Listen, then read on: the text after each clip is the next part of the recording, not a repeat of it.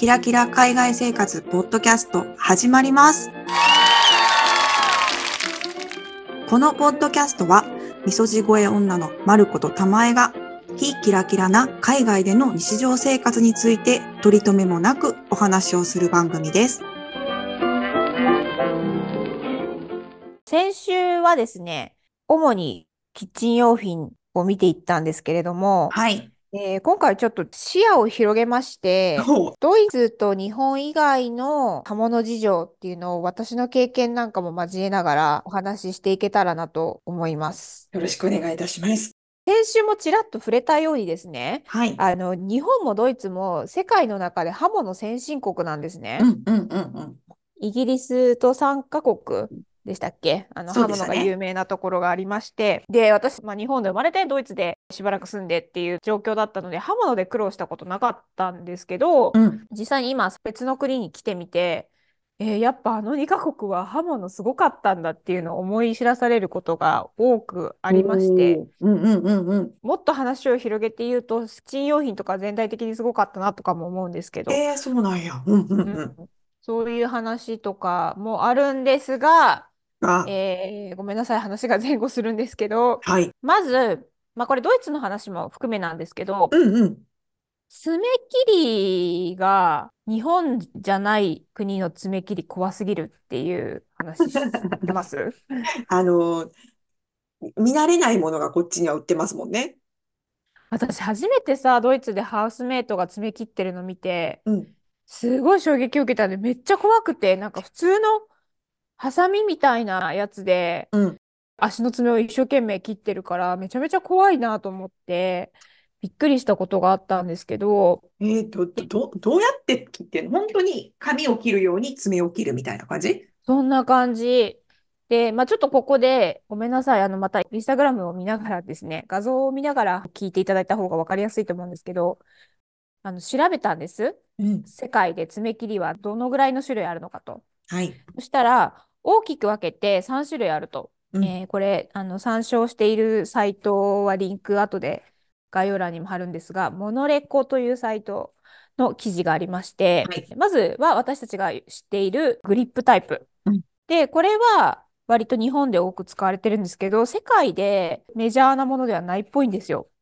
あ、全体的に見て。そう、なぜならアメリカとか欧州では違うタイプが使われていることが多いらしいので。うん、うん、うん、うん。なるほど。で、二つ目がニッパータイプというもので、本当に工具のニッパーみたいな形のものなんですよね。うこれね。ん。うん、うん怖い怖い。で、これまた別のサイトで日本のお土産 .com 本店というところに書いてあったんですけど、これも概要欄に貼りますね。海外で一般的な爪切りっていうのはニッパー式らしいです。このニッパーみたいな形のやつ。これでもちょっと日本人の私から見るとこれも怖いって思ってしまそうやねんうんですけど。な。器用じゃないとさ、なんかできないというか。でもさ、今思ったけど、ネイリストさんってニッパータイプ使ってるよね。あ、でもそうかも。なんか、プロの人は、なんかうんいろいろ使い分けてるような感じで書いてあるね。ああ、そう言われてみれば、確かに。うん使われたことある。自分では使ったことないけど。で、で3つ目のタイプがハサミタイプ。で、これが、そのさっきの日本のお土産 .com 本店さんの記事によると、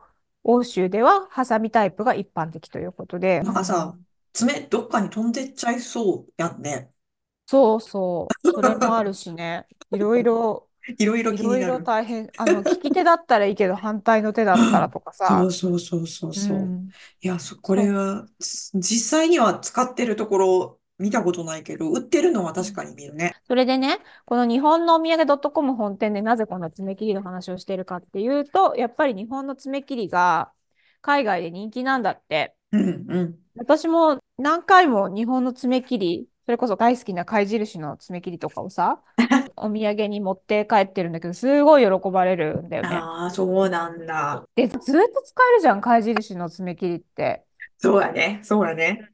私もう30年ぐらい、30年以上使ってるもん、多分爪、あ、でも。確かに実家にある貝印のやつも相当長いことある気がする。そうそうそうそうそう。で、ここのその日本のお土産 .com 本店さんの記事によると、海外で安く売られている爪切りっていうのは、クロムメッキが剥がれやすくて錆びやすいという特徴があって、長持ちしませんと。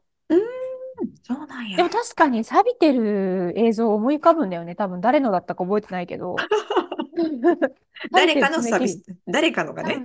うんそう、錆びてる爪切りすごい見た覚えがあって、うん多分ハウスシェアしてる時かなんかだと思うんだけど。だから、すごいいいと思う、日本の爪切り。軽いし、そこまで高くないし、お土産に持っていくので。うん。確かにね、結構手軽に買える値段のものもあるもんね。うんうんうん。わかるわかる。いや、この記事にも書いてあるけど、日本のうん爪切りがアメリカのアマゾンで1位になったこともあるほどですということで、やっぱうんり使いやすいんだろうね、海外の人から見ても。そういうことですね。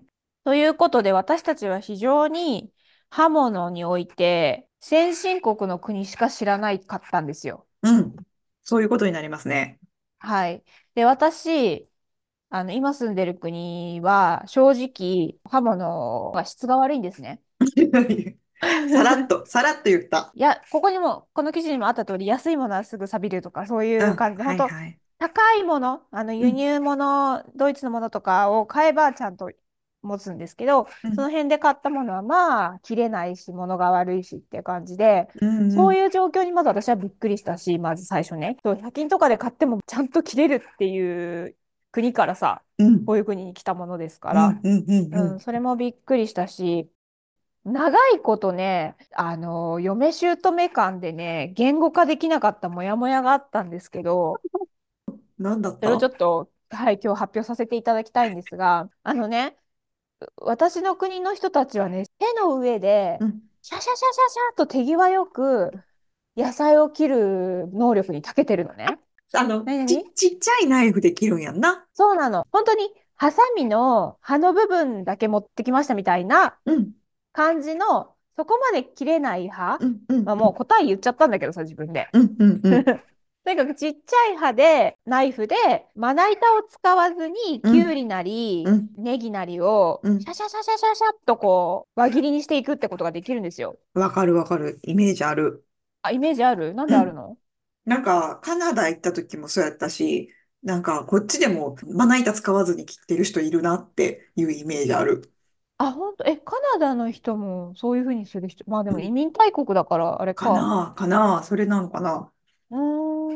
そう。で、私はずーっと嫁に嫁いでから、うん。まあ、そんなにね、一緒に料理する機会なんて同居してないからそこまでないんですけど、うんでも、義母のところに行ったり、親戚のところに行ったりで、何かを、じゃあこれ切っといてって言われたときに、あ、私はちょっと手ではうまく切れないなっていうので、恥ずかしい思いをしてきたんですよ。おー、なるほどね。はいはい。そうそう、あまな板欲しいな、あでもまな板ないな、みたいな。まあ、あるはあるんですけど、なんかそんなにみんな使ってなかったり、すごい遠くの方にあったりとかして。でなるほ、ど、なるほど。うんうん。そう、その理由が最近分かったっていうのがそれで、今日もうさっき答えを言っちゃったんですけど、うん要はもう刃物のうん切れの具合が全然違うからだって単純に気づいて、日本の刃はすごく切れるから、はそんな手の上で切るなんて危険すぎるからうん、まな板というものがあり、まな板の上で効率よくパンパンパンパンパンパンと切っていくわけじゃないですか。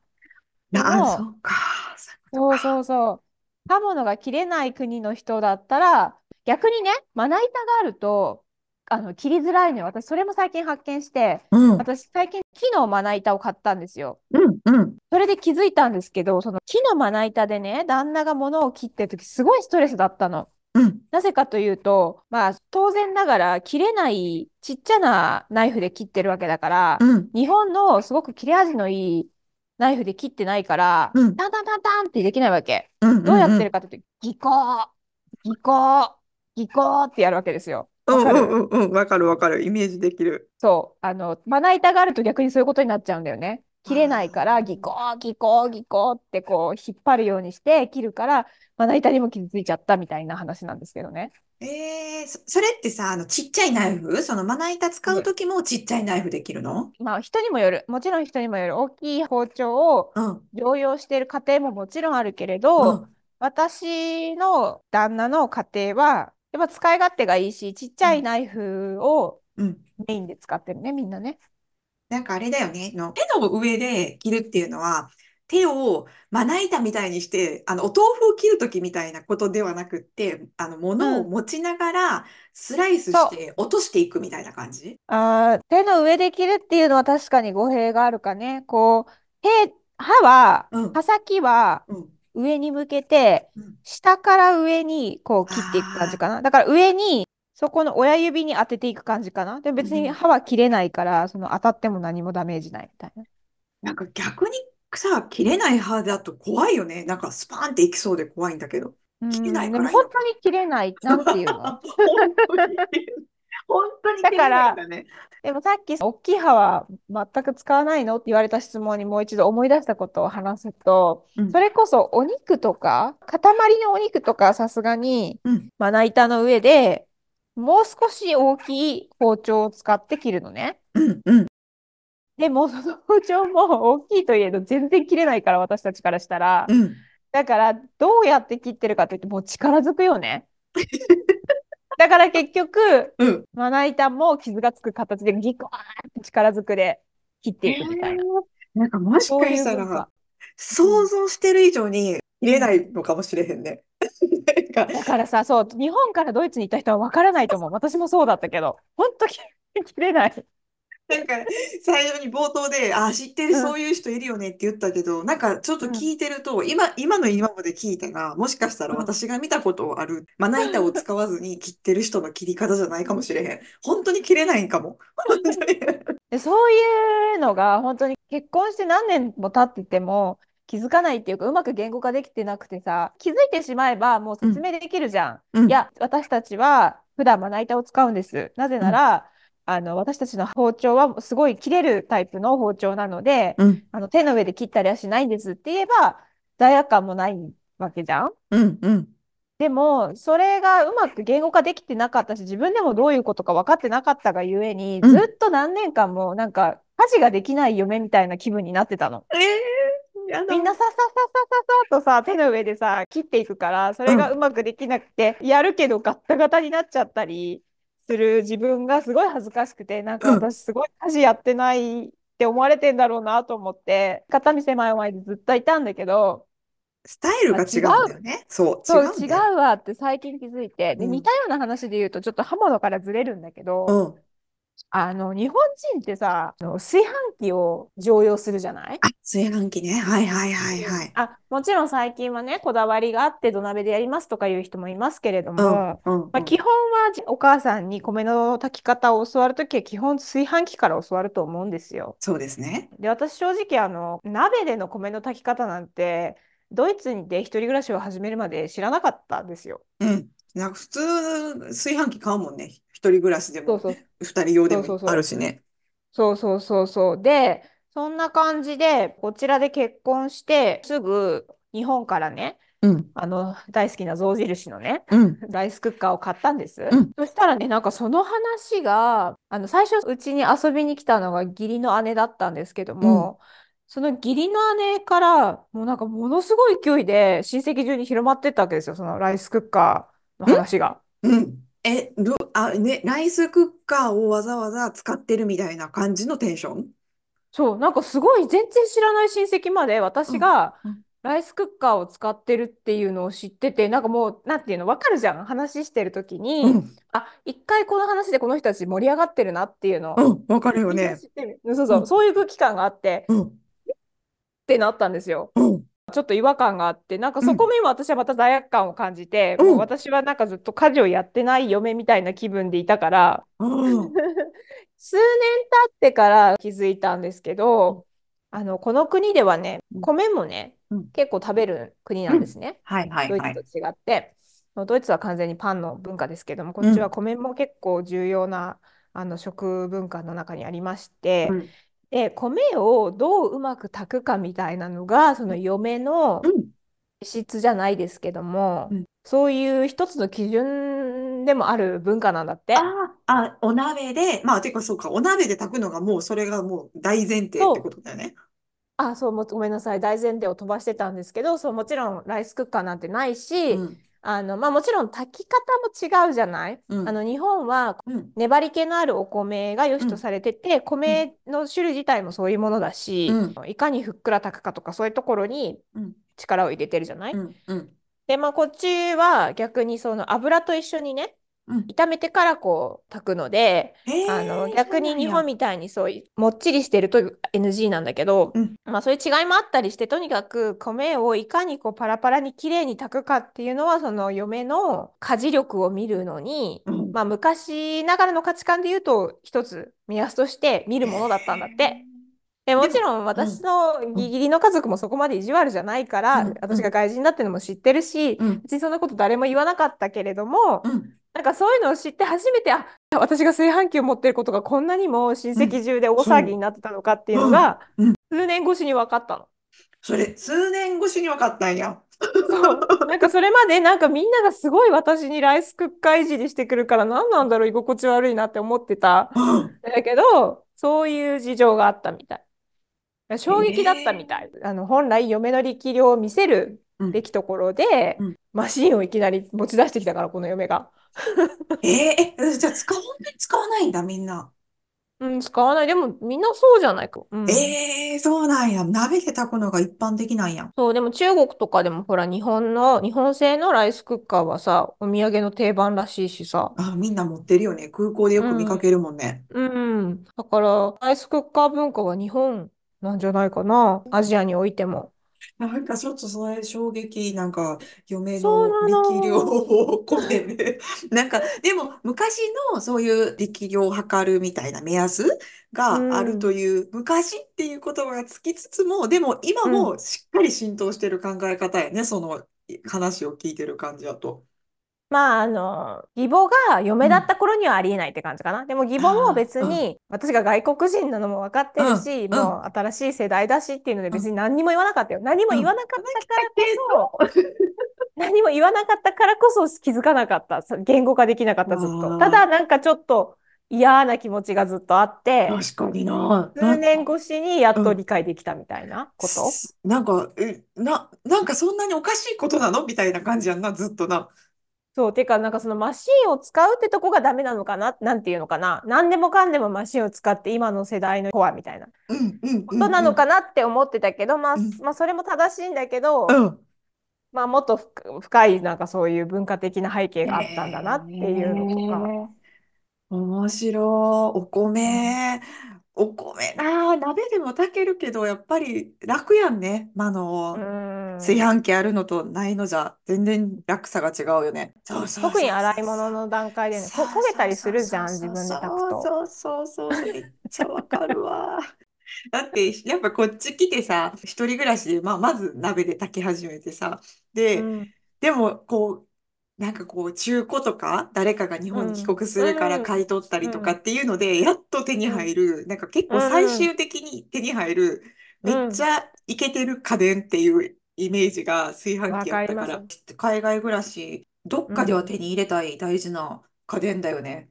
うんええ面白い。やっぱでも、そうやんな。こう、私らからしたらわからない。うんまあまあ、ほんまに文化の違い、まさしく文化の違いで。物、物の違いからは生じる文化の違いだよね。うん。うん。あとまあまあ米の話で言うと文化の違いから生じるものへの感じ方の違いか。うんそうそうそう。うん。なるほどね。なんか、あ、面白いな。なんか私、あの、中国の人とかに、うん。あの、餃子の皮を、買ったものを使ってるのに、すごい、え？ーって言われたりしたことある。とか、あと、ポーランド人、ポーランドの餃子、うん。一緒にポーランド人と作ったら、あうん。と私は日本の餃子。で、ポーランド人はポーランドの餃子っていうのをお互いに作り教えるみたいな。何それ。楽しそう。やってんけど、うん。それも、うん。あの彼らは自分で生地作るから、あの、うん。私はもちろん買っていったら、え、生地って買うものなの？みたいな、それすごい、うん。そう、みんな作るのが当たり前らしくって、あの人たちは。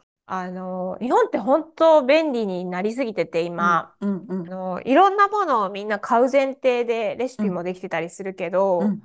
海外に来て自分で作ることができるのかっていうのを改めて知るっていうのはすごい多いよね。あ、多い、めっちゃ多い。そうやんな。ね。っていう。だからそういう話で言うと、これも衝撃だったのが、炊飯器の次に結構ざわついてたのが、親戚がね。気になる。気になる。ケチャ、ケチャップマヨネーズ。嘘やん。そうなの。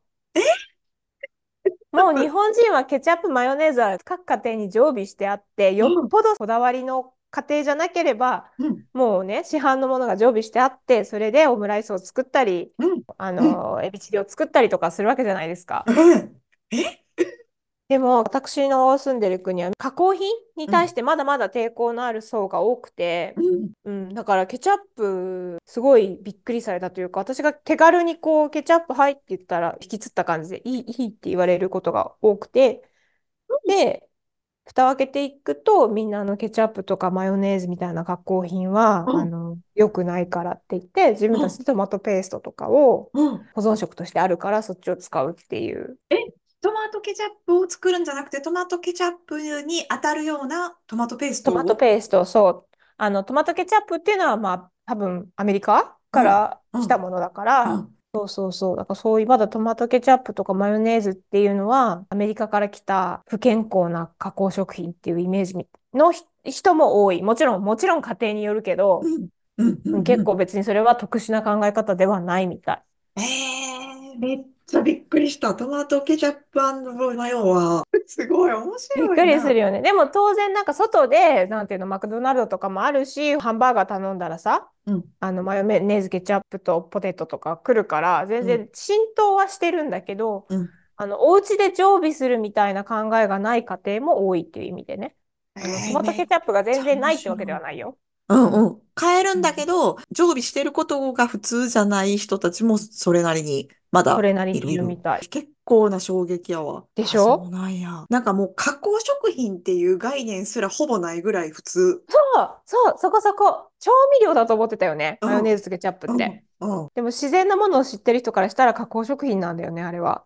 確かにな。言われてみたら加工食品なんやろうなって感じするけど、その意識なかったかも。いやいや、やっぱりこう、まだまだ時々すごく驚く話がやっぱ出てくるよね。そして、その驚きが誰もはっきりと私に言ってくれるわけではないし、向こうもその私の文化を知らないからはっきりともちろん言語化できないし、うん。だから言語化するまでの時間って意外とかかるっていう。うん。まあ別にどっちがいい悪いっていうことを言いたいわけではないんですが、やっぱり先進国に住んでるとなかなか気づかない点ではあったかなっていう気づきですかね。質問やご意見などございましたら、えー概要欄にあります質問箱、もしくはインスタグラムの DM から送ってください。インスタグラムのアカウントは、ヒキラポッドキャスト、ローマ字で HIKIRA ポッドキャストです。えーそして、いつも嬉しい応援のメッセージ、えーありがとうございます。えー質問箱でもあのメッセージいただいて本当にありがとうございます。もしもよかったらですね、このようなコメントをですね、えー Apple Podcast だったり、えー Spotify や Audible の評価、コメント欄にもいただけますと、新しいリスナーさんが聞くきっかけになると思いますので、皆さんの本当にご負担のない程度で、もちろん構わないので、ご協力いただけたら、とてもとても嬉しいです。よろしくお願いします。それでは、今回も聞いていただきありがとうございました。また次回の配信でお会いしましょう。はい。さようなら。